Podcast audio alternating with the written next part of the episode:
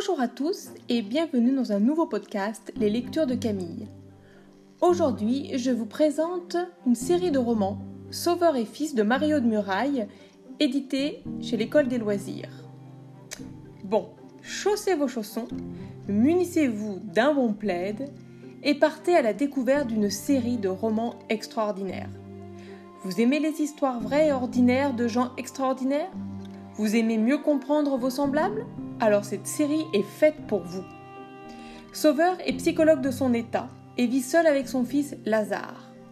Les séances des patients de Sauveur s'enchaînent et ne se ressemblent pas. Et surtout, elles nous offrent un large panel de l'humanité. Des ados pleins de mal-être, des adultes paumés, des situations familiales rocambolesques.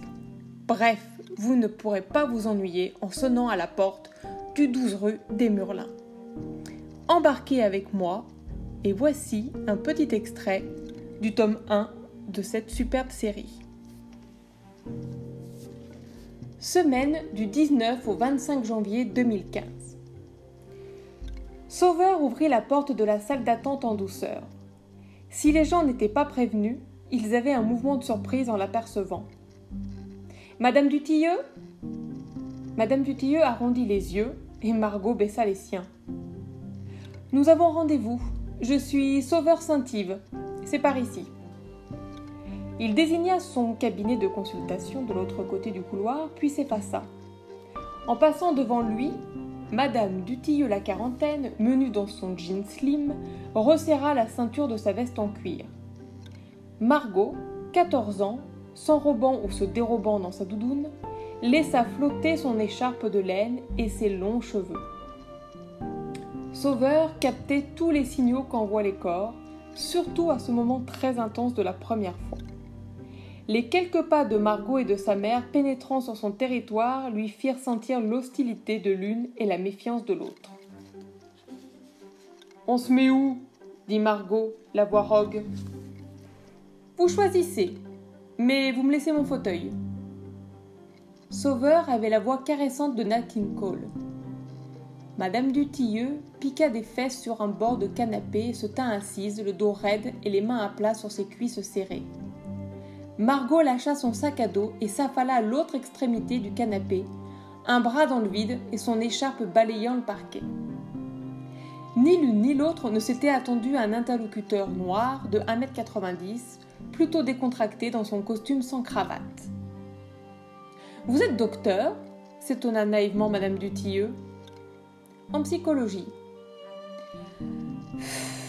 dit puis Margot comme un ballon qui se dégonfle.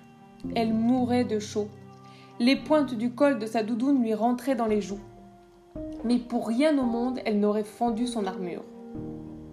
Mon cabinet est un petit peu trop chauffé, compatit Sauveur. Est-ce que tu voudrais me dire pourquoi tu es là? Ta maman m'a parlé d'un problème avec l'école. Mais je voulais pas venir, se récria Margot. C'est l'autre là. L'autre là désignait manifestement sa mère.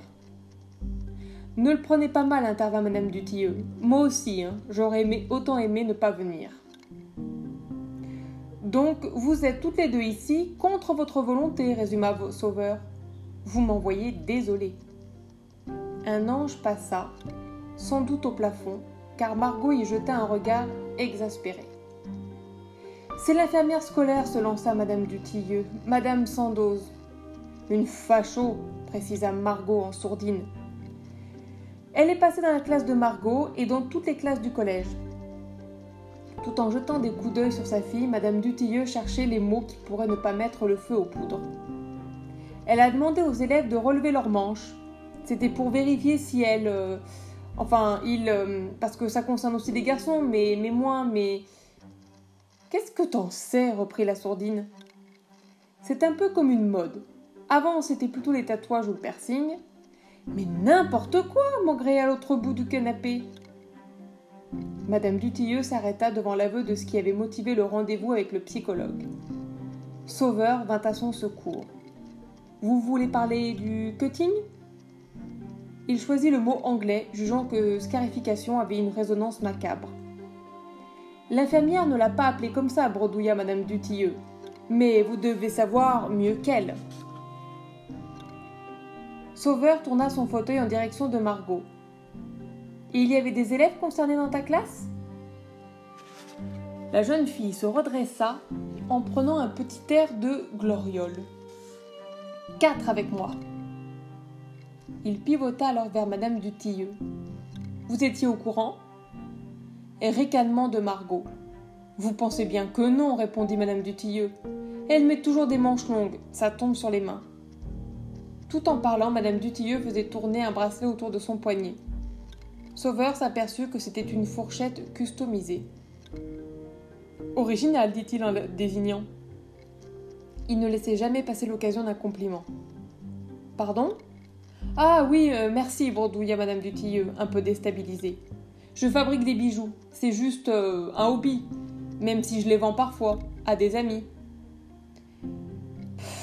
soupira Margot. On était là pour elle ou pour sa mère?